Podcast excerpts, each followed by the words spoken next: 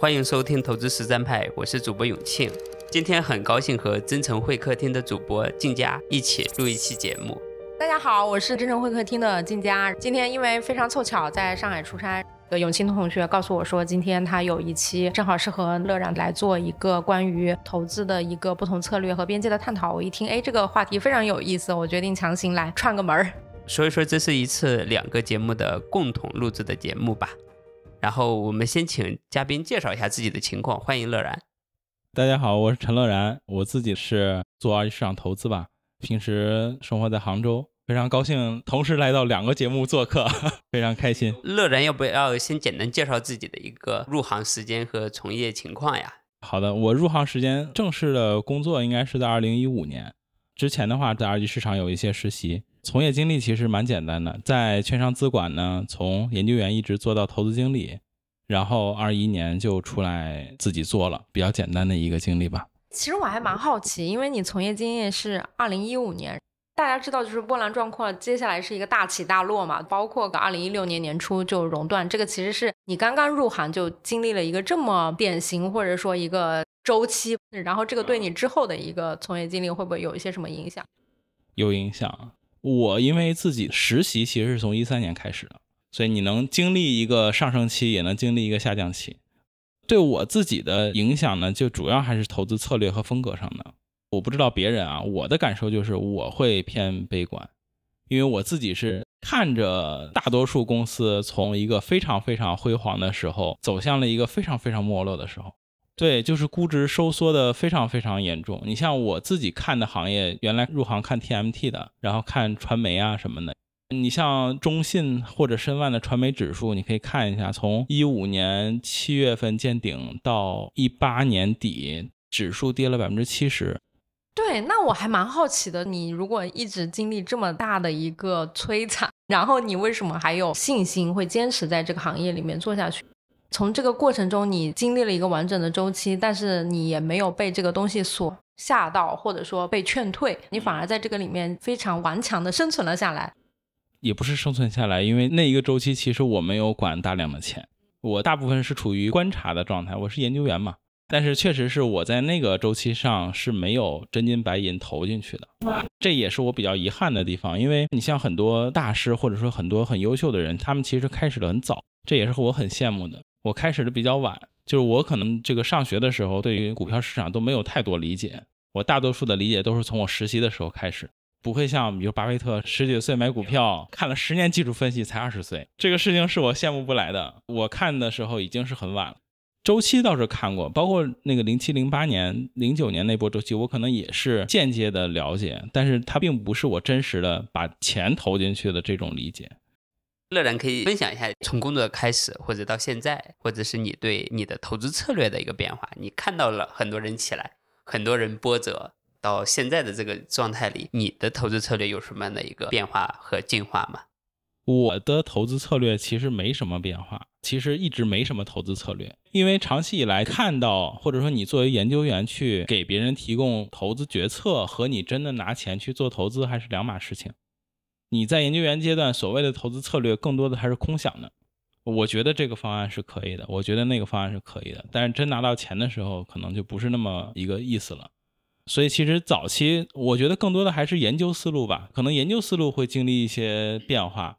你像最早的时候，在一个现在也很厉害的一家私募，当时去实习，带我的老师也很厉害，他让我先看茅台。你看那个时候才一百五十块钱，但是我也不知道那个时候茅台的好，也不理解，理解不了。年少不知茅台好，对，不知道茅台好。但当时也做了一些研究，尤其是产量、产能方面的研究也做了一些。对我最大的感觉就是，当时带我的老师跟我说，如果你作为一个买方，你的研究报告如果写成卖方的样子，你就不要来上班了。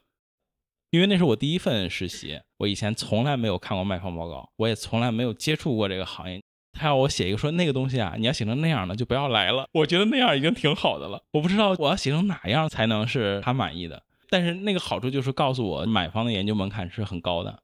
后来我自己做 TMT 的研究的时候，因为正好赶上了中国并购重组几年大年，一三年开始到一七年，然后那个时候其实研究了很多跟并购重组相关的，就是如果你现在按行业定义的话，可能应该算中小盘的研究。那个时候做了很多这些方面的研究和投资，因为那个时候投资机会也确实集中在这个领域里面。后来就发现这个故事是一个有点类似庞氏的一个玩法。最后一八一九年大量的商誉减值这件事儿，其实在我们比如说一五年、一六年做研究的时候，其实能预见到最后会是这样结局的。但当时呢，也没有感觉会怎么样。后来发现大家真的稀里哗啦的全都跌得非常惨的时候，你就会反思这个研究思路，或者说这类选公司的思路可能是不太行的。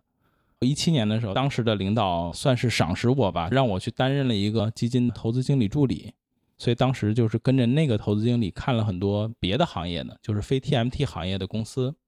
因为我们那个盘子还是比较大的，基金的规模还是比较大的，所以基本上还是集中在一些好的、优质的公司上。然后那个时候才开始发现说，哦，原来市场上不是有那些只会搞事情的公司，还是有一些会做业务、业务做的还挺好的，每年还有点增长的公司。然后才开始慢慢转向说看一些公司的基本面呀、公司的竞争优势啊、发展呀这些的。后面就到我自己管钱的阶段了，所以我其实管钱的时候已经到了这个策略上了，在实际管钱的时候，策略倒没有太大变化，主要的变化还是研究上的变化。会发现那些公司好像最后跑不出来，尤其是你像到了一七年再回头看茅台，就已经是八百块钱往上了。你会发现奋斗了这么多年，在事件驱动的标的里找了那么多年，当年你看了一百五十块钱的公司已经值八百块钱了。然后你看的这些公司都上亿减值了，所以会有那种聚焦在公司的质量上会更好一些。现在你的投资策略，或者是筛选公司的方法上，或者是说这些投资的审美上，会有哪些是你比较关注的？刚才你提到，比如说一些公司质量，包括长期发展或者类似的表述啊，有一些具体一点的吗？就是你现在的投资审美里面，什么样的公司是符合你投资审美的？我能理解的部分。至少它当下得是赚钱的，在现金流层面是赚钱的，而不是收入增长很快的这种。至少是利润层面能体现出来真的赚钱的，然后竞争格局呢相对比较好的这种公司，这肯定是我现阶段审美里面比较主流的一部分。应该叫自由现金流，它不是经营性现金流，你还要扣掉维护竞争优势需要的钱。如果还能剩下一些，因为有的行业呢，它要花大量的钱去维持竞争，所以它可能虽然也有现金流，但它的现金流可能都要用于维持竞争上。但这种可能更多的是理念性的，可能没有办法很准确的计算一家公司的自由现金流，因为这个变量太多了。大概意思就是说，你首先得能赚到真的钱，而且投资回报率比较好。就如果你拿指标来讲的话，我现在会更喜欢去看 ROIC 这个指标，不考虑杠杆问题，你的投入资本的回报率是多少？这个相对来讲，我希望你的回报率是相对高一些的。当然，这个呢也有很多局限，它不是一个最好的选择，因为有很多公司，尤其像现在很多新的公司，比如说什么拼多多啊这种公司。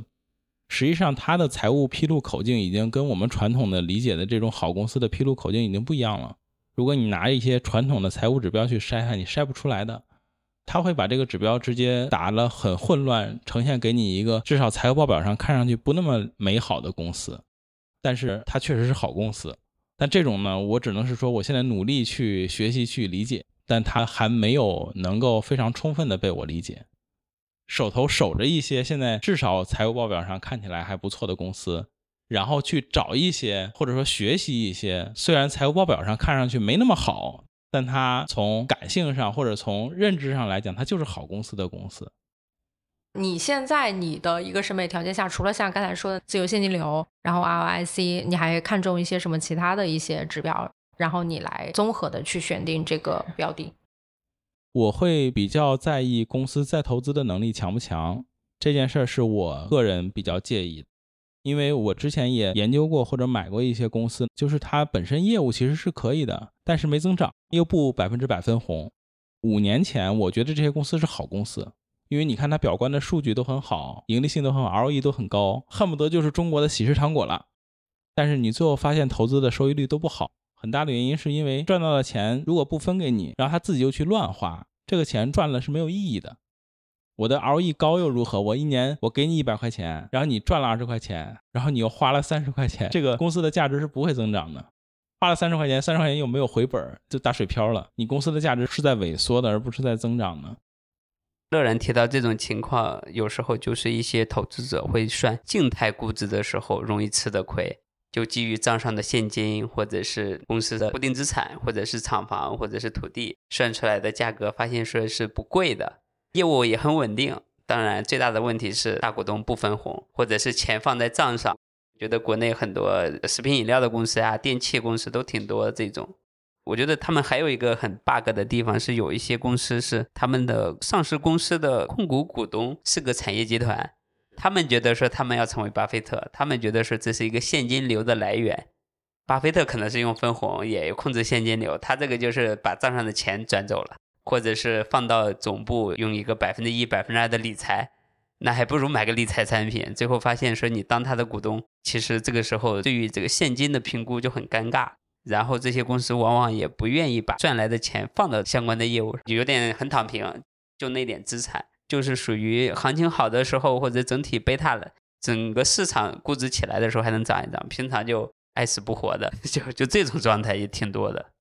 其实这个就是刚才乐然说的嘛，就是你在中国扒拉这个上市公司，你会发现好多像喜事糖果一样，是吧？账上这个现金很多，然后这盈利能力也很不错。但是就像刚才永庆说的，在美国的话，巴菲特收了喜事糖果，他的资金利用率和再投资率是高的，但是在中国就不一定会有后面的这个部分，就是它是有现金流，是有一个很好的盈利能力，但是它的再投资能力或者说它的那个投资回报率并不高嘛。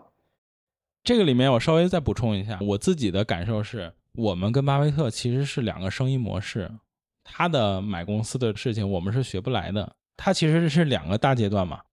他大概四十岁之前是做投资经理的嘛，然后之后就是做一个上市公司的董事长了。他的收购是直接收到上市公司体内的，你这件事情是大部分的二级市场投资者做不到的事情。他收喜事糖果，喜事糖果的利润都给他，而且是以一倍 PB 的价格给他。他是自己的公司嘛，他的利润分红是一倍 PB 给的。我们去市场上买公司，凡是 ROE 高的公司，PB 基本上都是二三四这种体量。这就意味着，比如说它的 ROE 是百分之二十，但如果它的 PB 是二，那到你手里就只剩百分之十了。它的 PB 要是三，你就更低。所以你拿到的，就算它全分红，你跟巴菲特的收益率也是有着根本差别的。更何况你又没有它的影响力。这个事情我之前跟另外一个朋友也聊过这个事儿。我说呀，哪怕喜事糖果是一家上市公司，你也不应该买它，因为只有喜事糖果加上巴菲特的再投资能力才是收益来源。所以你应该只买伯克希尔。就哪怕喜事糖果已经独立出来、分拆出来是一家上市公司，你也应该去买伯克希尔这家公司，而不是喜事糖果这家公司。而中国的大量公司是，它就算它的主业能做到喜事糖果那个水平，但也很多是不能。你也需要一个人去帮他做资产配置，而大量的公司资产配置是非常不合格的，尤其是中国的公司。我们的创始人更多还是业务导向的，他在业务上是非常厉害的，但他在资本配置的能力上是非常差的。对财务指标的理解可能只有 CFO 懂，但 CFO 又不做管理，创始人他就对这些东西可能就没有那么懂。什么叫股东回报？什么叫资本回报率？这些就完全都不懂。什么再投资什么的都不懂，他的希望就是把自己的规模做大，规模做大了有名声、有名气、有地位，这些可能是大多数创始人追求的。在 A 股大部分大股东的眼里，这个上市公司都是我的。你们尽管我只有持股百分之三十多、百分之四十多，但整个公司都是我的。公司的现金、公司的资产、公司的战略都是我来定。你们这些人都是偶尔来嫖客，偶尔来一下，平常也爱答不理，或者是说还指指点点。你们还是属于没有给公司贡献什么东西的一波财务投资者，你也不能怪人家创始人这么想。那确实你也没对他有什么好处。可能比较会玩的这个创始人，他就是上市来圈钱，在高位的时候增发股票，把你们的钱都掏到兜里来，然后低位的时候再想办法增持，然后再赚一笔。有的比较老实的，不太会做资本运作的创始人，那可能上市就是被二级市场投资者欺负的。我需要钱的时候，你们不给我，然后还骂我，你们一点贡献也不出，然后股价跌了就过来骂骂咧咧的。我能理解他的心态啊，就是老子我把公司一点一点做起来多不容易，各方打点，各方努力那么不容易，结果你们一点力不出，股价跌了，我持股比你们还多，你们天天过来跑过来逼逼赖赖的这些事情，那确实也给人家印象也不是很好。你看有一些观点叫 A 股的投资者，大家很关心的实控人对上市公司的影响。关联交易啊，或者是跨界并购啊这些事情，包括异常的或者是股权转让，或者是高位定增等等。但如果你在美股市场，大家可能更多关心的是说，呃，这个管理层的分红、股息、资本开支，包括下一年的业绩预测，就是大家关心的点，其实区分度还是挺大的。人家关心的可能是代理人问题，我们这边就是只有大股东跟小股东的利益冲突问题。我觉得这也是一个很大的区别，所以说会在实际的作为股票投资的时候，导致大家的策略会其实会有很大的偏差。包括乐然提到的说，我们没办法按照巴菲特的逻辑选公司一样。你刚才提到，一方面是一开始的策略在静态的低估的公司上吃过一些亏，后来有一些进化，后来的进化有点像高质量公司的或者还不错公司的一个中长期投资。刚才你提到，无论是它的竞争格局、它的 ROIC，包括它的再投资等等，这种的策略的变化，其实是怎么一步一步实现的呢？就是有点像你开始的审美是另外一种审美，后来你是按照行业吗？还是按照公司、按照产业链这种一步一步走下来？实现的方式很简单啊，就是亏钱就实现。你在决策的时候，你会想说它应该是这样的。当然，就说好处呢是在我有的时候亏钱呢，可能是比如说模拟组合，有的时候可能是研究的成果，它并不一定都反映在真实的亏钱上面，但是你还是在这上面是吃过亏的。我原来以为这样的方案是可行的，最后做下来就是不可行的，那你还是会反思嘛？这个事情为什么是不可行的？和我在教科书上看到的这个方案到底差在哪儿了？你最后发现可能是差在这个地方，然后你就再去反思说那怎么办嘛？叫踩过雷、踩过坑，然后打负面清单，说哦，原来这个方法背后的一些长期的原因。那你目前对这些好公司刚才指标之外有什么规律性的总结吗？比如说经济商誉比较高的，或者是品牌型的，你像巴菲特也是到五十岁才做这种总结的嘛，很难在现阶段我这样一个可能在投资行业才初出茅庐的一个人来总结这些内容，估计很难。但是我理解还是要去不带偏见的先去观察这个世界吧。这个世界就算从今天来看，往后看五年，也会有很多公司在收入、利润翻两倍、翻三倍、翻四倍的。他们就是这个时代最重要的红利吧？你要在这些方面上去理解他们为什么是 OK 的，为什么是好的，然后尝试去找一找好公司。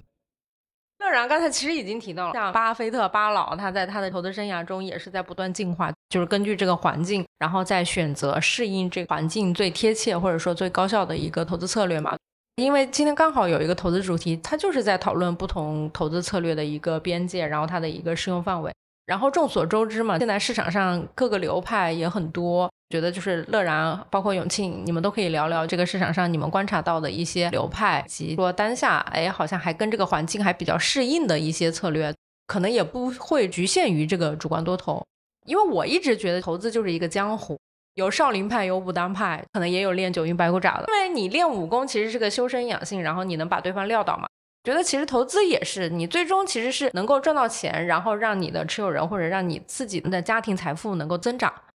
能实现目的，甭管你是练什么招数，只要跟这个时代、跟这个环境相匹配，跟你自己本身风格相匹配，我觉得都是 OK 的。问题就是，请乐然谈一谈你对其他的武功流派的观点和想法，以及你为什么选择了这个流派而没有走向其他流派？我觉得这个是口味问题。我先说，我不觉得价值投资是唯一正确的道路。每个人有每个人赚钱的方法，最主要是每个人都可以界定自己的价值投资。对，当然这也是一个很重要的问题。在这个市场上呢，我个人是很鼓励多样的投资风格的。如果大家都是一个投资风格，那连对手盘都没有。你想买，所有人都想买，卖盘一个都没有。然后你想卖，所有人都想卖，你砸都砸不出去。大家的风格多样，对于市场来讲是好事。因为它能够让公司啊相对公允的定价，各自抒发各自的观点，大家反正在买盘和卖盘之间都觉得对方错了，肯定是这样的，要不然你不可能做这个买或卖的决定嘛。你肯定觉得我是对的，对方是错的，那所有人都去表达了这种看法，用钱来表达这种看法，但最后市场证明只会有一边是对的，就要不是你对，要不是对方对，反正你们肯定是有一方是对的。风格我理解是各种各样的。但这种呢，我觉得最合适的还是说适合自己的。那有的人那种做短线、做游资的，人家做的很成功啊，那收益率，巴菲特算什么呀？我能够从三十万一直干到几个亿的也有，我也见过。然后人家还比我年轻，然后人家在高位不干了，人家买银行理财，气死你！你去说，哎，你这个东西啊长久不了，你这个东西啊就赚一波，你这个东西啊不可能长期可持续的。人家说我赚了几个亿，我买银行理财了，追都追不上，所以你这个就没法讲这个事情。但只能是说呢，大家每个人有每个人适合的风格，或者说每个人能力有限。没有一个人是说我少林武当什么功夫都会，然后全天下所有帮派的武功都是顶级，那不可能。大家只能是说在自己的经历啊背景下找到一个适合自己的、自己投资能赚钱的、不太亏钱的一个方式去做。至少对我来讲，我是没那个慧根去做短线的，感觉自己挣钱了，但是你拉长看，你比如说你做个半年、做个一年、做个两年，你发现盈亏大部分相抵了。最后其实是没赚到什么钱的，那就说明我没这个本事嘛。这个方式我也想做，但是我做不了嘛。你比如说，有的人就厉害，厉害可能是因为有师傅带。那确实是在这个方向上，我是知道有些人是很厉害的。但这种啊，我说一个我自己的看法啊，不一定是准确的。它的传播范围会更小，因为多传一个人就是你的对手盘，就是你的竞争对手。在短线的领域里面，你要是真的能碰到好师傅，你自己又有慧根，就又有能力，你其实是能够活得很好的。但是第一呢，是师傅你压根就找不到；第二个呢，就是很多人可能能力也没有，因为这种啊，我理解还是需要比较高的情商的，需要理解市场的其他参与者，因为你是在跟市场的其他参与者做博弈嘛，你能够理解人家是怎么想的这件事儿，其实挺重要的。稍微扯一个题外话嘛，我也认识一些朋友是做这个风格的，他就会跟我讲说他不理解我这个风格。那我觉得他说的也很有道理嘛。他是说啊，千百年来人性是不变的，大家其实都是在一个非常变化多端的市场里找一个不变的东西。你比如说做基本面的或者做价值投资的，他找的是公司价值的那个不变性；但是做短线做游资的，他们关注的是人性的不变性。人性总是贪婪的，总是非常狂热的，总是不理性的。他抓的是那个，所以像我那个朋友跟我讲的，他就说不理解你们这些看基本面的，因为公司啊是很难理解的。说董事长都不知道这公司未来会怎么样，你怎么就能知道这公司哪儿不变呢？他会觉得人性是不变的，他觉得你花时间去研究公司啊，那是生而有涯，学而无涯，以有涯追无涯，殆矣。你这个是不行的，因为公司一直在变化，你永远追不上它的那个不变的东西。他说人性是不变的。你花更多的时间，你花五年、花十年去研究人性，去研究市场里的参与者是怎么做的，是什么样的行为方式，因为它是一个统计规律嘛。你不用研究具体的个人，你研究的是一个群体，它的这个东西是有规律的，是可研究的，是不变的。但你做基本面的人可能就很难理解这个事儿，他就觉得你这个市场博弈这个东西啊，它是千变万化的，但公司呢是不变的。反正大家都是在各自的领域里找。他能找到师傅，他能找到这个方向的研究的进展、研究的方式，他就在这个方向上做研究，也可以做得很好。所以我理解这个风格，只能是说适合自己的，没有好和不好的这种区别，只能是说我没碰着，或者我碰到的师傅，我的经验经历把我引导到了这个派，就是这一派，至少我能保证不太亏钱，然后稍微还能赚一点，大概是这么一个样子。我特别想补充一下，因为乐然他也是科班出身的嘛，咱肯定都学过 DCF 模型。刚才把那个之前写的一篇文章调出来，因为我以前发现 DCF 模型其实它的精妙之处不在于估值估的那个具体的值，而是在于它那个框架。它那个公式其实就三个变量嘛，一个是它的自由现金流嘛，然后还有一个是无风险收益率，然后还有一个是风险溢价，对吧？就是那个公式都是见过。但是我们当时呢一直就吐槽，比如可能你这个风险溢价或者说贴现率稍微变一点，然后就会导致你估值有很大的一个范围的偏差嘛。但是如果你忽略到具体的数据，你单从这个框架上来看的话，它其实特别能代表市场上。三种类型的人，他对资产或者说对这个世界的一个底层看法的区别，因为你会发现，关注自由现金流的人，他其实是特别关注企业一个基本面的增长；然后关注无风险收益率的呢，其实是关注的这个市场的资金量的多少；然后第三个风险溢价的话说呢，那个存量之间的一个博弈、情绪波动。所以我觉得各自那个流派，它就代表了你背后的那个选择。我觉得这个是底层无法统一的一个共识，因为每个人他背后那个投资都是他脑子里面价值观的外化。他如果说信仰的是价值投资或者是基本面，他就会采取这个流派。他如果觉得这个宏观变动或者什么，他就开始走上了宏观对冲，然后走这个资金博弈的，他就会走上打板啊，或者是这些东西。在我实际的从业的经历中啊，我感觉大家多多少少各个流派都懂一点。我很少见到一个人说我只懂打板，基本面什么都不知道，我打的是什么都不知道，上来就干，干完了就跑。打板的人其实对于一家公司是好是不好，他长期是向上的，是向下的，他可能没有很深的研究，但他这个公司大概是干啥的，他总是知道的。做基本面研究的人，其实对于技术分析，我们对于这种比如说盘口的这种交易层面的事情，可能是没有研究，但是我们是能关注到的。你比如说卖盘很多的时候，或者买盘很多的时候，我们也是大概知道它在发生着什么事情的。只是说大家在各自的领域上多研究了一点，更侧重哪一个，所以我自己倒是觉得呢，不用把这个事情分得那么清，A 流派、B 流派、C 流派，大家就是井水不犯河水，互不往来。其实不是，我感觉每个人都会一点，就比如说有点像家里做饭，你可能什么菜都会炒一点，但你总有一两个拿手的，但不代表着说你拿手菜是西红柿炒鸡蛋，你总不能一个月三十天顿顿吃西红柿炒鸡蛋吧？你总是会吃一些别的菜。其实我也并不是说大家都井水不犯河水，因为我有的时候也跟很多投研的小伙伴一起聊天，最后会落到一个什么点呢？就是比如说你先是通过基本面来筛选，然后通过图来确认，还是说你先通过图来筛选，然后通过基本面来确认，就还是一个底层价值观的区别，就双方谁也说服不了谁。然后基本面的话，他就说我最终看这个企业，然后我认为这个企业的这个数据啊，然后行业的发展啊这些东西，我的心里面我觉得是靠谱的。那那个看图的呢，就会觉得，哎，这个图才是最终检验这个动能的基础，就有这个分歧。就乐软刚才说的特别有意思，如果按照第一性原理的话，一个是确定公司价值作为第一个最最重要的核心点，一个是人心的波动确定为最核心的点，这个是本质的区别。之后的区别说，那我在研究人心之外，我要看看这个业务的持续性啊，能不能有新的故事，有新的政策催化呀。这个其实都挺基本面的，各有各的基本面嘛。这个事情对于无论是主题投资也好，还是这种技术流也好，我们要知道这个策略的用的场景，不能说一方面我们看技术，另外一方面还看业务，最后发现两个有交叉，因为会存在一种情况是说，从技术面上应该是卖的，比如说单边下行的时候，但是你从基本面判断的时候，这个公司到了这个价值底线应该买。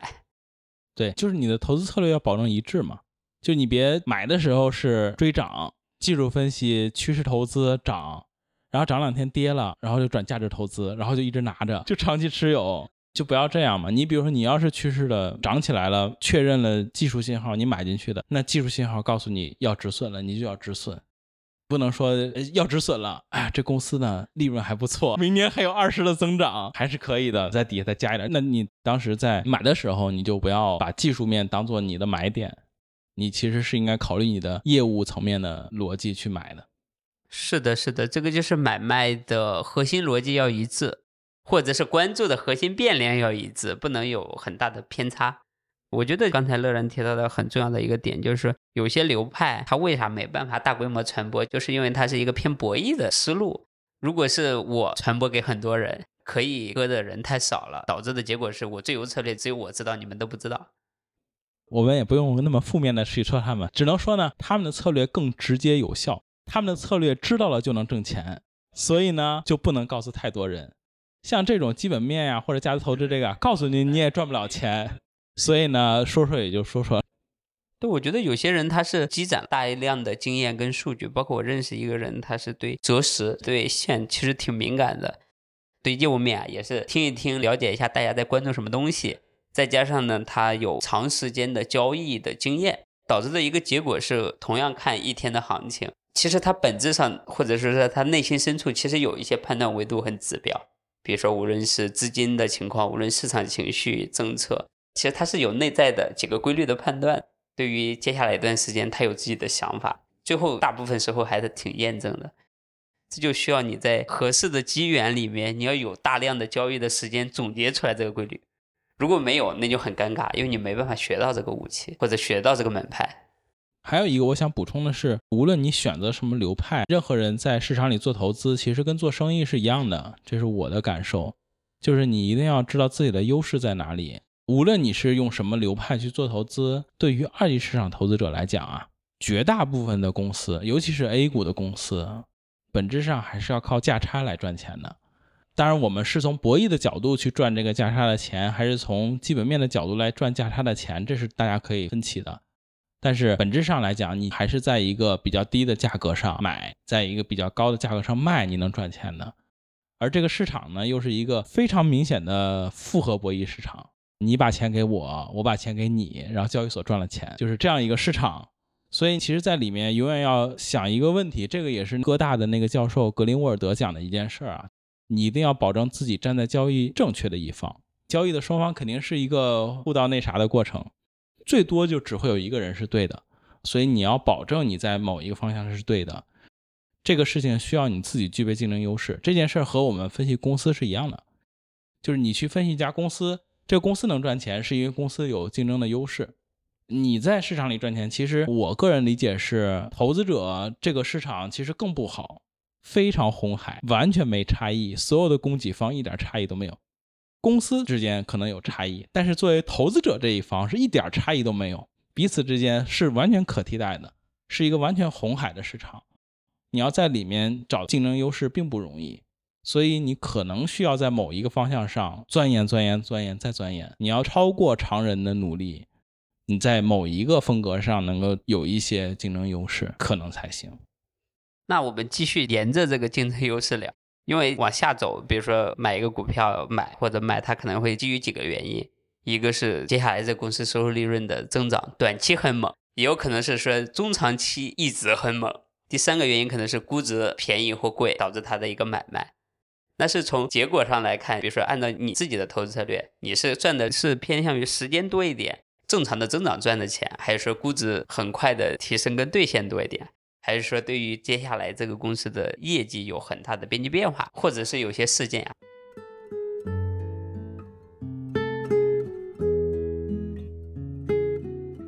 个人投资者相对来讲在这方面有优势，因为你的资金可以等嘛。但是在机构来讲，其实我没有见到很多人赚业绩的钱，大部分的人赚的是估值的钱，这个是一个不能回避的事情，就是我们大部分的情况是这样的。但我感觉啊，这个事儿并不冲突。我理解，比如说价值投资，它其实核心解决的是下行的风险，底线的风险。对，就这件事是可能机构不会做的，但是中国也有一些价值投资者嘛，他们会考虑的问题就是下行风险。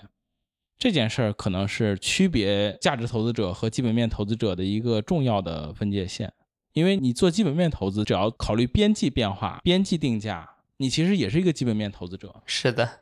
但是这种可能缺少的是对绝对价值的评估、定价以及下行的风险的考量。那其实它就是两种风格嘛。尤其像 A 股的市场又不是那么有效。它往往是你可能想挣业绩的钱，但最后赚的就是业绩和估值的钱，而估值的钱又是占很大部分。它不是说你想来的快，就中国的市场就是这样的，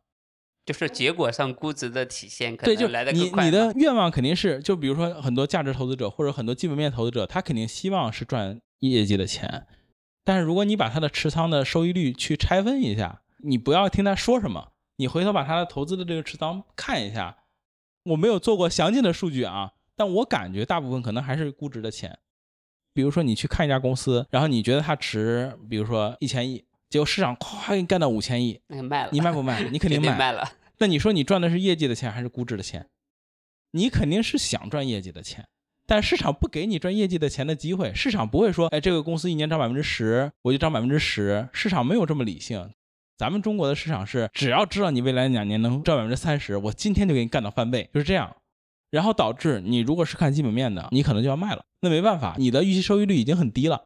明白。所以说这个逻辑就是以基本面的思路买的是价值，确定了底线，最后赚钱呢看市场。它有可能是抱着赚基本面的钱的心态，结果上或者行为的结果上是赚的是估值提升。我觉得心态上还是要抱着赚业绩的钱的心态，因为你去。期待那个估值的变动，至少从我来讲啊，我比较难判断这件事儿。当然，有人会很擅长判断这件事儿，可能业绩的层面确定性更强。那只能说估值这个东西是送的，就是我尽量在估值比较低的时候买。那如果它突然有一天亢奋了，那我就既能赚到业绩的钱，也能赚到估值的钱。那如果市场极端亢奋了，业绩的钱还没赚到，估值的钱就已经赚到了，那当然是也可以嘛。就是说我公司的基本面没有任何变化，或者说未来的业绩还没到一年呢，结果公司夸夸夸翻了十倍，那你说卖不卖嘛？肯定要卖嘛。就是你能想象到他这辈子都赚不到那个市值的钱，那可能就是要卖了嘛。那最后事实上证明你就赚的是估值的钱，但是我觉得它不应该是你的起点。起点如果是奔着赚估值的钱，那你可能需要在市场情绪上有更深的研究才可以。它不是说你想当然的就能赚到这个钱。我不知道啊，这个我不是专业，可能比如说你要研究市场有哪些参与者，他们的决策思路、他们的决策方法，怎么能够保证让你的估值泡沫起来？猜大家的逻辑，猜预期，差。呃，但这不是我擅长的部分了。对我自己来讲，肯定是赚业绩的钱。但如果估值提前把业绩兑现了，对我来讲，预期收益率就很低了。那我肯定就是去换到预期收益率更高的个股上。我沿着这个预期收益率就继续聊，因为对于公募基金或者大部分的公募基金，或者是个人投资者或者一些私募基金，其实大家在设定核心 KPI 的时候，其实是有差异的。因为如果是自己炒股，有些人的目标是说一年要翻一倍或者百分之三十的增长。但是如果是有些人说，哎，我不赔钱最优先，其次呢，最好是跑赢存款，最好是比存款还多几个点。是因为你在大的机构也待过，然后也自己做投资，我想知道说是绝对收益跟相对收益，它会对整个的策略或者是选股有什么样的一个影响？我自己觉得没有绝对策略的这个概念，因为绝对收益那就是买债券嘛，那这是绝对收益的。你今天给他一百，过一年给你一百零三，这是一个最绝对的收益了。你如果做纯股票的投资，你其实很难完全规避掉市场的波动，它肯定是一个相对收益的概念。可能量化也能做，但是量化我就不太懂了，不知道它的实现的机理是什么。总体上来讲，其实比较适合的还是相对收益。相对收益我觉得是没问题的，问题是在于相对收益的这个考察的期间不太对。就是我理解比较合适的相对收益的考察标准，应该是比如说按巴菲特讲的滚动五年，就是我五年期去看跟比如说重要的指数，中国的话可能就是沪深三百或者中证八百，就跟它比滚动五年，每五年都是往前数五年，然后看这个五年的相对收益是不是跑赢了，来评估一个基金是不是做得好。但中国现在很多的问题是，它的考核期间可能只有一年。我们很多相对收益其实不是考核的相对于指数，而是相对于同行，因为我们的基金有排名，非常清晰的排名就放在那种什么 APP 上，你就能看到那个基金的相对排名。所以它其实并不是和指数做相对收益，它是跟它的同行做相对收益，又是一年期的，这就导致大家的策略呢，有可能是集体往火坑里跳，就是从个人理性导致群体非理性的这么一个结果。所以这个可能是当下的问题。然后我想请教的一个点就是说，这种是因为制度的原因，还是因为国内的财富管理，或者是投资者到产品中间的营销渠道，它不像国外有一些做了更精准的客户分级。我看了一些媒体报道，有一种感觉，国外可能是因为老钱也足够多，然后有 N 多的这些财富管理机构，或者是叫投资顾问，他能够相对的知道什么样的市场环境下。找什么样的投资人？咱这边呢，因为大部分都是一体化的嘛，营销、产品、基金经理都是打包在一个公司里面。那其实我们很难去做这种区分，或者换句话讲，就是咱这是行情好的时候噼里啪啦一顿卖，他们那边是行情不好的时候，也能找到一波合适的人来投他们的策略，匹配到合适的 GP 身上。咱们的市场是很单一维度，人家的市场是更分层分级，更有生态体系，会有这样的一个区别吗？我理解各方面的因素都有。你比如说，我们的参与者相对来讲还是比较年轻，没有那么成熟。然后我们的公司其实质量也没有国外的公司质量那么好。我记得望月之前不是有一篇文章嘛，就讲十年期的这些好公司就那么十几家，密律分布那个嘛？对，就那么几家。其实中国的公司高质量的公司也没有那么多，客户呢又年轻。你看我们的指数长期以来被大家吐槽的就是一直在这横盘。本来也没有什么特别明显的赚钱效应，不是说谁来都能赚钱的。大家没有这个信仰，我把钱扔到股市里跟扔到房子里是一样的。我们觉得扔到房子里啊，总会赚钱的啊。当然最近可能有一些松动啊，但是长期以来二十年吧，二三十年以来，房子的信仰是比较坚定的。我们什么时候买房？总体上来讲，你只要不是买在那种短期的局部区域的最高点，你总体上是上涨的。但是市场现在对于证券市场是没有这个预期的，大家觉得长期是横盘的，所以考核就会很短视，大家都是赚一波钱就走，无论是散户呀还是机构啊，都是这样的思路，所以就导致了大家在长期性上是做的不太好的，而且这里面也是说大家吃的教训还不够多。我觉得慢慢就会好了，慢慢大家在这个中间吃亏、吃亏、吃亏，总有一些机构会尝试做一些长期的东西，然后来赢得他在他自己的同行里竞争，想脱颖而出嘛。那他肯定会想办法说，我要不要去做这种长期的事情，或许能够在这个同行之中脱颖而出，能够拿到更大的规模，能拿到更大的份额。我理解慢慢就会好起来。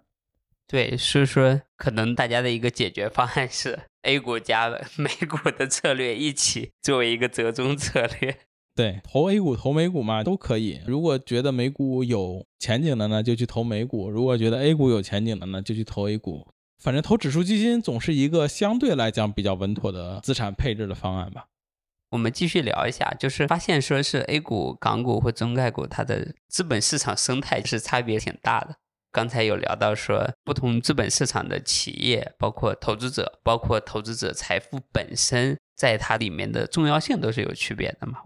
我们的核心财富不是股市，美国的主要还是靠股市、靠养老金等等。咱们的估值体系，包括资金的流动性，没办法随便跑。人家的资金是可以全球配置的。如果 A 股很好，那买 A 股；美股很好，买美股。咱主要是在自己锅里，自己锅里的水比较多，那就导致的一个估值溢价就会更凶一些。所以说，我想请教一下乐然，对 A 股、包括美股或者是一些市场环境，有哪些你比较有意思的发现吗？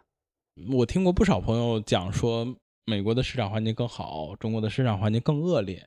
当然，现实肯定是这样的，我们肯定跟人家有差距，这个是不可否认的。你要是说我们现在的制度跟人家一样好，这个有点扯。但是呢，我我觉得这个事情啊，就还是说，大家在各自的立场上，或者在各自的市场里面做投资，其实都会遇到类似的问题。比如说有监管、有政策，这个事儿我理解中国跟美国其实没有什么本质区别，就是一样是受政策影响嘛。只是说美国的政策相对来讲比较清晰，他告诉你什么能干，什么不能干。但中国政策的发布方式是，并不向你。清晰的展示什么能干，什么不能干，它是通过一些暗示或者一些窗口指导或者一些解读，让你理解什么能干，什么不能干。而大部分的人对于政策是缺乏解读能力的，大部分的投资者，尤其是个人投资者，他对于政策是缺乏解读能力的。他觉得每次写的那个会议的通稿啊都一样，但其实你去找一些做政策分析的人呀，他会告诉你里面有非常多的内容。有门道，对，非常多的门道。他的那个话呀，是不直白说出来的，他的话是比较含蓄的说出来的。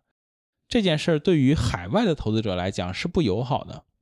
但是对于国内的投资者，我理解，如果你愿意做这方面的学习和了解的话，它不是一个不可学习的内容，它是一个可学习的。而且我觉得，对于中国的投资者，对于你在国内长期从事投资的这个行业来讲，政策解读应该是你的竞争优势，而不是劣势。就是我们对于政策的理解，应该要比国外投资者更强才对。不能是说国外投资者觉得这个政策不好，我们就觉得不好。我们不应该听他的，应该反过来让他来听我们的。或者说，在他做出错误的决策的时候，要跑了，我们要正常定价。对，我们知道这个事情不是这样的，我们要相对理性的去做这个事儿。然后你再说中美的这个市场差异里面，就主要是参与者的构成不一样嘛。你国外的参与者里面可能还是机构为主，但国内的话呢，就是散户为主。但这个呢也是有好有不好，我觉得只是差异，并不是好坏的问题。你散户为主的好处呢，就是市场无效性比较强，尤其像中国这个无效性强，主要体现在很多公司高估上。但中国就是金融工具不够发达，它在做空的这个机制上没有发展的特别特别完善。但是你会发现很多公司会炒到一个非常离谱的价格上，就是无效嘛。但可能美国相对来讲就是有效性会强一些。但这件事我理解也不是什么坏事儿，至少对于很多基本面的投资者来讲，我感觉啊，中国的职业投资者、专业投资者，其实收益率会比美国更容易做好。就你看，有很多私募或者说公募的这些基金经理啊、投资经理啊，他们长期业绩其实在国内，就是如果你拉到年化来看，可能还比国外有些基金经理强，就是因为国外是比较有效的。你想在这个有效的市场里赚到超额的收益啊，其实没有那么容易。但是对于国内来讲呢，很多投资经理能够比较善于利用市场，他其实反而是能够赚到钱的。我这边也补充一下，我觉得乐然说的挺有意思，就是要尊重市场、适应市场，不是一个最强大的公司或者不是一个最强大的投资者赢得市场，而是说适应这个环境的投资者他赢得了市场或者长期跑赢市场。对比国内外，它只是一个原因，它是限定了一些技能发挥的条件，具体怎么发挥，具体怎么用，其实要结合刚才提到的自己的能力、自己关注的东西，或者在不同的市场应该关注的东西不一样，或者是应该研究和了解深化的东西也不一样，这个是需要自己去搞的。补充一下，就是总体来讲，还是国外的市场更好。我们不能否认这件事儿，就是肯定是国外的好公司更多。国外的投资者更专业，包括你看，很多人开玩笑说这个定投纳指的这个事情，哈，确实在国外取得比较良好的收益率，相对来讲是容易的，但国内呢，肯定相对来讲是难的。这件事儿是我们发展阶段决定的，它就是这样的，但是不代表说国内就做不了了。我们只是聊环境的差异嘛，我们不做环境的批判，或者是我们也不是监管部门。准确的说，应该是说对这个市场的定位吧。中国其实它可能更多的是一个融资的市场，然后美国的话其实是一个投资的市场。我觉得它的区别呢，可能一个是因为文化的区别，然后二一个呢是两个国家它的发展的进程其实是不一样的。我觉得可以展开说一下。首先文化不同的话，就是中国肯定是一个高储蓄率的国家，然后大部分的居民存款或者说居民财富实际上沉淀在存款或者说是房地产这个上面。当时搞这个资本市场的时候呢，其实监管或者说就是领导层他的意愿，其实也是更加要鼓励优秀的企业能够从市场上去融资。所以它综合下来的因素呢，就会导致于市场它会呈现出一个非常典型的就是大家热衷于一轮一轮的搞融资。那其实这个相对来讲是会更利好于企业家或者说是想扩张的企业家，这么定义可能会更精准一点。那对于美国的话，因为他自己本身是一个更成熟的市场投资人，他其实也不是说没有散户过，只不过是从这个很血腥的这个一百多年走过来，散户已对已经剩的不多了，然后剩下来的大部分还存活下来的，可能是各种机构啊，或者养老金啊，或者是大学的捐赠基金等等。在这种情况下，再加上叠加他们这个整个国家的经济发展的进程已经相对是比较成熟了。那很多企业，它可能也过了这个快速扩张去融资的这么的一个诉求啊，慢慢的它成熟了之后，它也会开始就要考虑去返回给这个市场，或者说企业会有一些这个回购的动作。所以呢，这也是为什么美国的投资者他可能会更关注的就是，哎，你这个今年的这个分红的策略啊，或者是怎么样？但是中国的话，可能会看你的资本开支啊、定增啊，或者说你下一步的这个计划啊、扩张产能是一个什么样的。所以这是一些那种比较细微的不同。但是我们现在也确实可以看到两边慢慢的发展过来。我们用二十年的时间走过别人一百多年的道路，开始呈现出会和它那个趋近或者说趋同的一个这种趋势。因为我自己其实是经管，就是学金融出身的，我本科是学金融的。我们那个时候就是零几年念书的时候，真的是觉得教科书和现实 差异太大了，就是我整个就整不明白那些定价在中国市场怎么 能够 work。但是现在，我觉得自己走过这二十多年来，我会觉得，嗯，真的确实在往那个方向去发展，波动率啊，或者说它的投资者的构成啊，或者说它的一些换手率等等吧，其实慢慢的是两边开始趋同了。我们研究环境是为了帮助我们取得更好的投资收益，或者是理解不同公司它到底在做什么，理解不同的投资策略。我接下来想请教乐然跟建家一个问题。不同类型的投资机构，无论是公募基金也好，或者是私募基金也好，私募基金它又有不同的盈利模型，能不能给大家简单的讲讲一些公司的盈利模型，它可能会导致投资机构跟投资者本身或者 LP 本身的利益不匹配的问题？对这个事儿有什么样的一个观点和想法吗，以及为什么巴菲特和芒格当年的那个模式或者是分成模式可能还不错。这个我其实没有什么立场讲，客观评价。先提前声明一下，我的 评判标准肯定是非常主观和以上只是他个人观点，充满了偏见的。但是我自己的感受，我会觉得，只要是收管理费的机构，或者是说以管理费作为他收入大头的机构呢，就会永远面临着代理人的问题、委托代理的风险，尤其是中国，就是刚才金家讲的这种高储蓄率的问题。中国的钱是多的，尤其是你像我们现在大部分的资产可能还停留在房地产上，在金融市场上的钱其实是相对来讲比较少的。我们可进来的钱是很多的，或者说韭菜还是很多的。所以呢，对于任何一家投资机构来讲，它在规模上扩张一倍的难易程度啊，或者说确定性的程度啊，要远远高于在业绩上做一倍的这个程度。就是我自己募了一个亿和我募了两个亿到十个亿，无论是难度还是确定性上都是相对容易的。但是如果我想把一百块钱炒成一万块钱或者炒成一千块钱，这件事儿它不是一个确定性很高，尤其在中国的市场上，可能整体的市场没有呈现出来一个单边上涨的行情。你又要想做到这件事儿，还得说服客户不要走，这是一个非常艰巨的任务。所以你只要去收管理费呢？机构但凡是理性的，你一定是把规模当做你的 KPI 的重要标准，不能说是唯一标准吧，但肯定是一个非常重要的标准。超过百分之五十的，听起来。之前那个新普的归江老师就讲过嘛，以资金加权的收益率来看，中国的基金收益率是不好的，就是资金加权很重要。对，资金加权的收益率，中国的基金的表现是不好的。别看那个什么基金指数的走势还是很好的。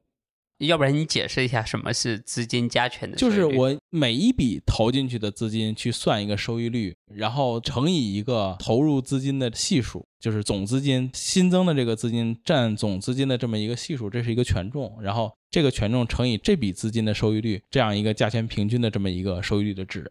我简单补充一下，就是有点像一个基金经理，他过去十年他每年赚百分之十五，呃，收益率还可以，但是他规模只有十个亿。现在呢，基金公司一看这哥们儿过去十五的收益率还挺高的，然后大牛市行情来了，帮这个哥们儿多发了很多钱，比如说新发了三百亿，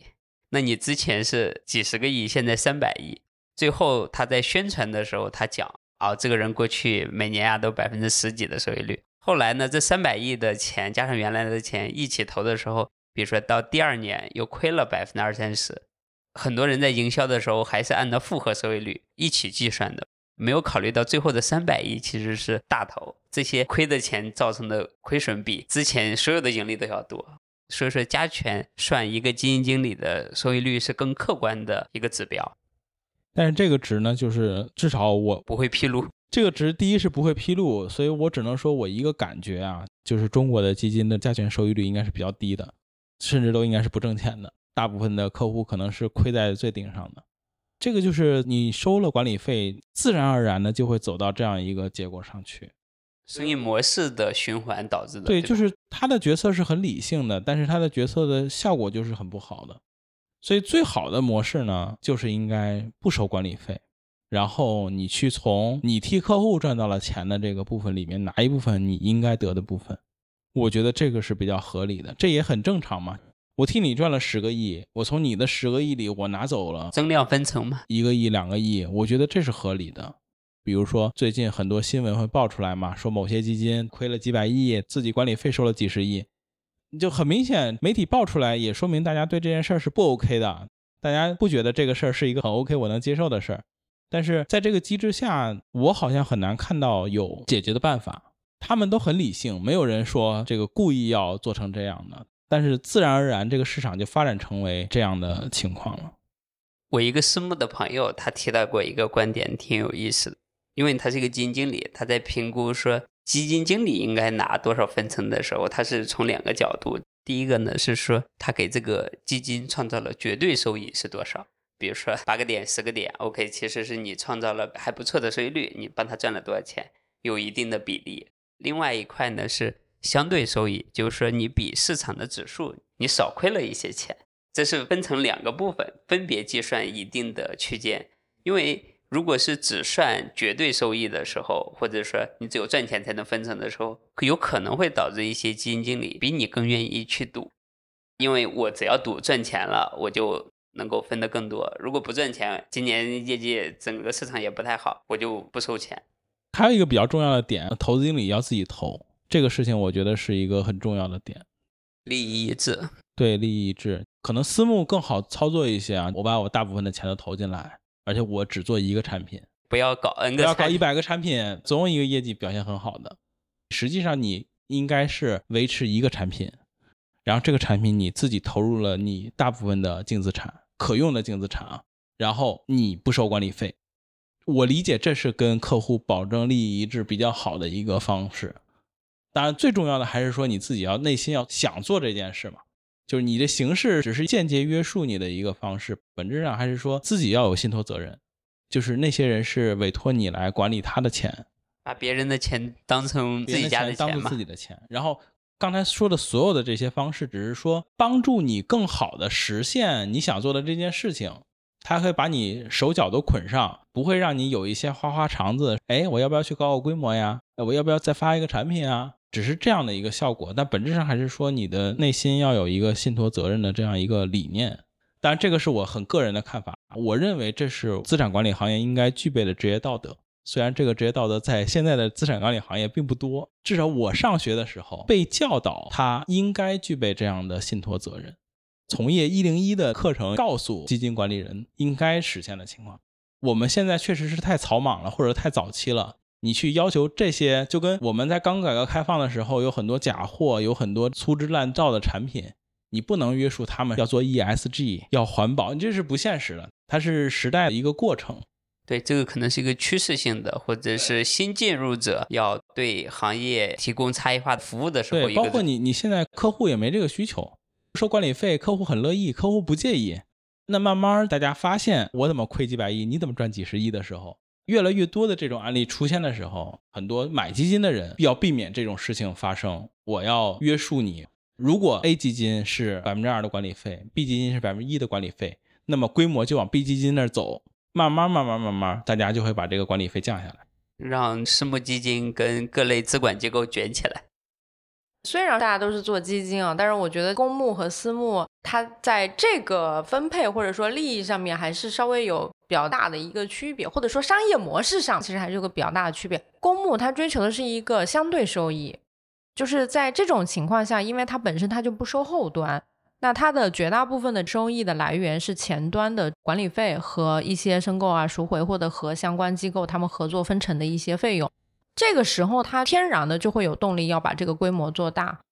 公募因为它是收不到后端的利益分成，所以它天然就会有一个冲动，它前端这个规模要越做越大。而且因为各家都是在红海厮杀，虽然说从投资者的角度，或者说从这个投资者教育的角度，我们都认为在高位的时候，其实你应该拉住客户说。不要往里面再冲了，是吧？上面其实是个火山，然后马上就要爆发。但是他在这种情况下，如果他不去扩规模，其他家也会把这个份额给吃走的。就是他很难说完全是一个道德洁癖的，说我这个时候我就不去扩规模，因为与其说扩到别人家口袋里，不如扩到我这儿。所以在这种情况下的话，就是他们天然的有一个非常强的销售驱动，或者说销售的动力。在这个过程中，三根阳线改变信仰嘛。然后你只要有一段时间，比如说一周或者一个月，你连续在上涨，大家其实都会往这个市场涌进来。所以这个时候，公募这是它天然的一个 bug 吧，很难让投资者拥有一个非常好的持有的体验。从这个上面来讲，我觉得其实他要做好投资者教育或者投资者陪伴，都是挺难的一个东西的。你如果一定要解决这个问题的话，就得跳出这样的一个格局，你想其他的办法来解决。那我觉得私募呢，相对来讲，它是追求的应该是一个绝对收益，因为本身它的这个门槛就是会比较高嘛。对这个合格投资者，至少也是一百万起。然后其次的话，它会有一个相对来讲更紧密的跟投资人的直接的沟通和交流。在这个过程中呢，其实我认为一个私募的基金经理也好，或者他的投研团队也好。他应该做的是能够把自己的一个投研的理念框架和他的一些对市场的看法，要及时的跟客户或者跟持有人去沟通，然后消除这个信息差。那我觉得在这种情况下，让客户明白这个时候如果出现上涨是因为什么涨，如果出现亏损又是因为什么东西亏损。因为我自己直接是在一线会面对很多客户，然后我就会发现，同样一只产品，不同的人持有，你会发现结果就会大相径庭。因为有的人持有一个产品，他可能之后就忘了密码，被动的就赚了钱；但有的人他每天可能关注这个，哎，今儿涨了没有啊，或者跌了没有，然后他频繁的去操作，或者说他老是去换仓，或者是怎么样的，那反而最终他的结果不会那么好。实际上，在这个过程中呢，我认为啊，中国目前来讲还没有出现一个很好的买方投顾的模式。就是刚才二位可能也讨论了，就是说这个应该是屁股决定脑袋的问题嘛。就我们刚才比如说说了公募或者说了券商，站在销售端的角度来讲的话，就是啊我不卖，他们也会卖，然后我的 KPI 我的这个考核都在这儿，我不把这个东西卖掉，那我的利益就会受损。而且呢，我本身就是和基金或者我们有一些什么收益分成啊或者是什么的，那在这个情况下，我可能不是因为真的这个业绩好而去推它，可能是因为它给我的这个分成高。因为本来就是后端我就管不着的嘛，我就前面你分的给我多，我就推你这个，然后我的货架上卖的是什么，我的 KPI 定的是什么，我就给你们推什么东西。所以这个其实是你站在卖方，你永远是无法解决这个问题的。那我觉得只能是跳出来，比如说学习这个美国，或者说一些更多这个资本市场它的发展历史更多更成熟的一些他们的做法。你作为一个买方投顾或者买方顾问来讲。客户赚到了钱，你才能从这个后端去分到钱。这样子的话，就是一个利益一致的一个绑定。那在这种情况下，我认为这个卖方投顾或者说他的这个建议就会相对来讲会更客观。在这个层面，我觉得他会更好的能够解决利益不一致的一个问题。如果你拿的是卖方的佣金，你永远天然和买方就是矛盾的，你中间。隔着一个楚河汉界，洪水滔天。但如果你的屁股在这边的话，那你们自然就利益绑定在一起了。只有客户赚到钱，你才能分到钱。那如果是这样的一个收费模式的话，当然这个肯定还有一个很漫长的路要走，因为大部分原先的这个所谓的三方财顾或者是财富中心，它的投顾都是以卖固收加为主。那它对于权益或者对于资本市场很多品类，它的那个理解程度也是非常有限的。那这个过程中，我觉得是有很多空间是 可以我们去努力的。这个可能就是未来的一个解决方案吧。有一些人是站在 LP 的视角帮他来赚钱，最后从他赚的钱里面提了一些分成，而不是说卖给他一个货提供了一个分成。我觉得这个是一个相对漫长的环节了，因为你真正想要推动这种变革，需要客户来有付费意识，就是他得有这个需求。你现在的情况是，只要发产品，只要历史业绩好，哐哐哐一百亿就干出去了。那就是说明客户对这个投顾这个事儿没需求。我们原来也出现过类似的问题，你在一八年发产品，你是发不出去的。但是那个时候买的通常业绩还不错。对你那个时候买的业绩还不错，可是那个时候客户没需求，客户的需求都集中在二一年初，都集中在一五年七月份，客户的需求就是这样。那个时候，就像我刚才说的，楚河汉界这一边的卖方的这些代理人，他起到了一个推波助澜的作用。当然，他们也很无奈，因为我觉得我能够理解每一个链条上他做出这个利益决策，他的背后的都是有一定的合理性。对对对。但是我觉得在这个过程中，首先就是客户肯定他需要能理解、深刻认识到这个问题，他也是自己是需要交学费，然后经历几轮周期，他才能够理解的。所谓卖方投顾或者他的这个进化程度，也是需要有一个缓慢的周期，他才能够把这个东西能够建立的比较完善。然后再一个，我想补充一点的话，就是其实所谓买方投顾来讲的话，就是原先南老师也讲过嘛，对，就是你要么就是做有规模效应的低成本结构，要么就是做高复兴，就是有高附加值的一个占领心智的生意。那我觉得整体上来讲，买方投顾啊，就是我说一句可能比较残酷的话，就是它是适合走这个高复兴的路径的，因为对于普通的老百姓或者工薪阶层的话，其实我至今依然认为低成本的买 ETF 是一个最好的理财方法。然后你做一些其他的流动性配置，然后你再适当的这个择个时，其实就能够获得跑赢大盘的一个收益了。尤其是因为你现在买房或者买信托可能都不是特别靠谱的情况下，ETF 成本又低，然后又是代表了中国经济的一个发展的这个大盘，就不会太差。但是对于比较高净值的客户来讲，你想想看，公募基金很多限额的，一天一千块钱，我 我也买一年我才买几万块钱进去，我这个我必须要通过各个品类的资产来进行配置。那在这种情况下，它因为它的这个保有量、存量会比较高，那它就需要付出这个对应的一个成本。我觉得这也是合理的。那所以这个时候，这个买方投顾它可能提供的就是一篮子包括附加值的各种服务了。这个点子挺好，但感觉美国跟香港他们那边好像买方投顾还挺成熟的，中国就都是一体化的。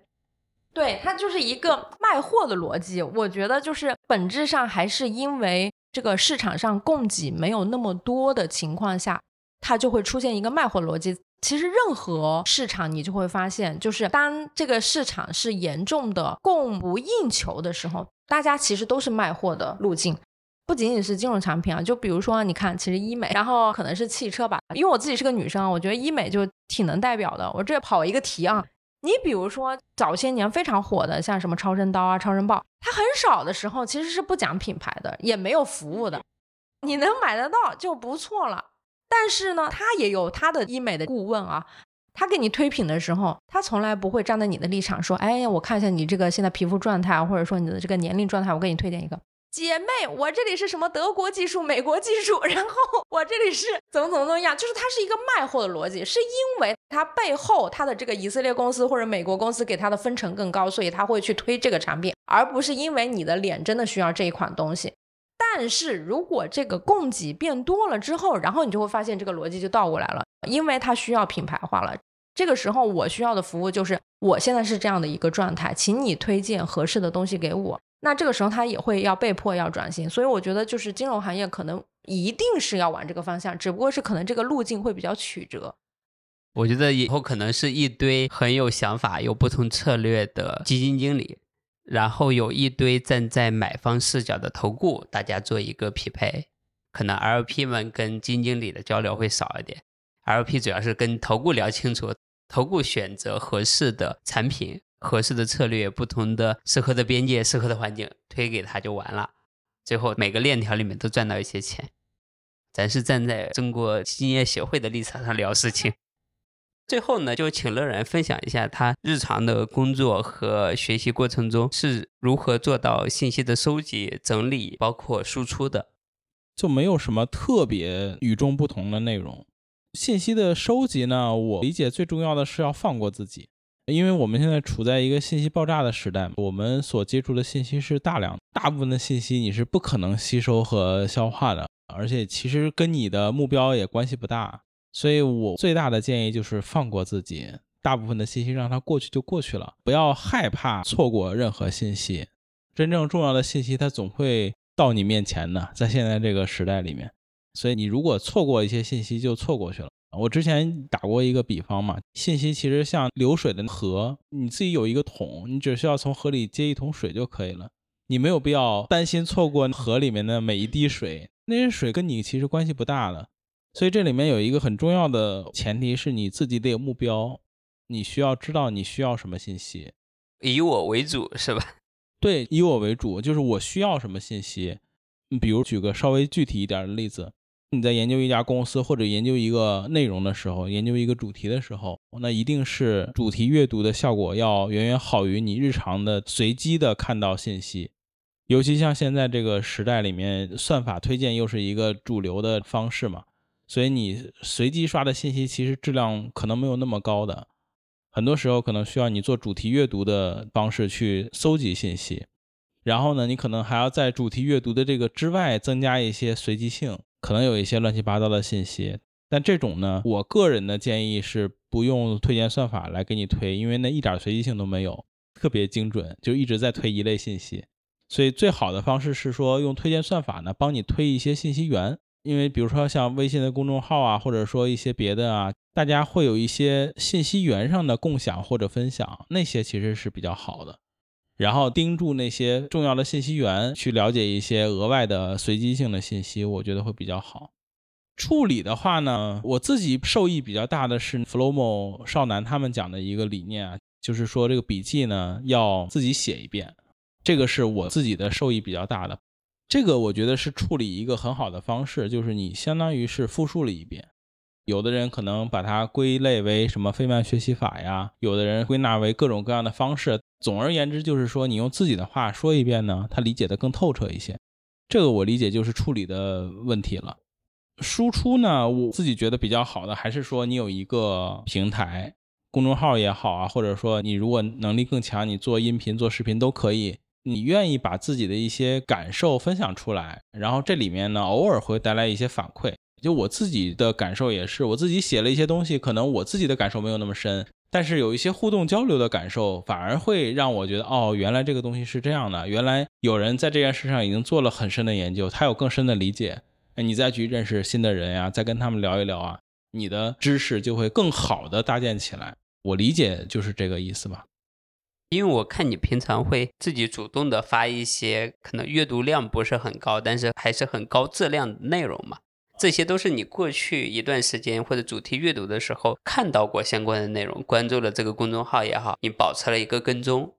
这个我稍微分享一下我自己的工作流程。我大概是每天早上或者晚上过一遍公众号，自己会订一些那个 RSS 链接或者 newsletter，会订阅一些这些内容。但这个觉得我也不是做的很好，或者说非常完美的状态。我现在的情况是过一遍。就是按时间顺序过一遍，但很快很快，就基本上甚至有的时候标题都不一定看得齐。就是我很粗糙的过一遍，然后从里面或许能找到一些还不错的文章，然后就先扔到一个地方，比如说一个稍后阅读的软件里面，就扔在那儿。这件事跟我去消化这个信息是没关系的。收集环节，对，就是这个这个就是收集环节。然后我每天就干这个事情。快的可能半个小时，慢的可能有一个小时。就我这一个小时大概就干这个事情，就是把它全部捋一遍，然后非常快的，就是只看标题，呃，或者说只看人，就是谁发的。可能有些人发的，他无论发什么标题，我都扔到稍后阅读的箱子里。有的时候是看标题，有的是看内容，反正就不同，就都扔进去。然后这个过程就每天过一遍，所以你就会看到我有的时候会扔一些乱七八糟的信息出来。然后呢，读是我后面的这个环节，就是我可能每天或者每周会有一段时间是用来读的，集中处理你这个稍后阅读。对，稍后阅读这个里面，因为我自己的感受是，我消化的速度是远远低于我扔进去的速度的。我扔进去速度非常快，但我消化的速度其实没有那么快的。我这个方法用的是库存里边的先进先出法，我是从最旧的一篇开始读的，所以我读到那篇的时候呢，经常是已经是三个月以前的文章了。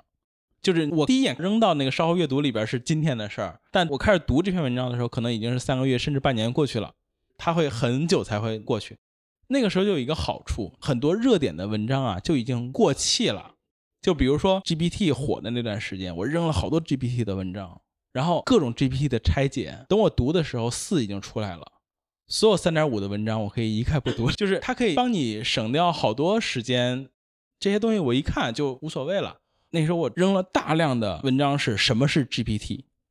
而当我读到他们的时候，我已经不需要了解 GPT 是什么了，就 GPT 已经是一个人尽皆知的东西了，那那文章就直接就删掉了。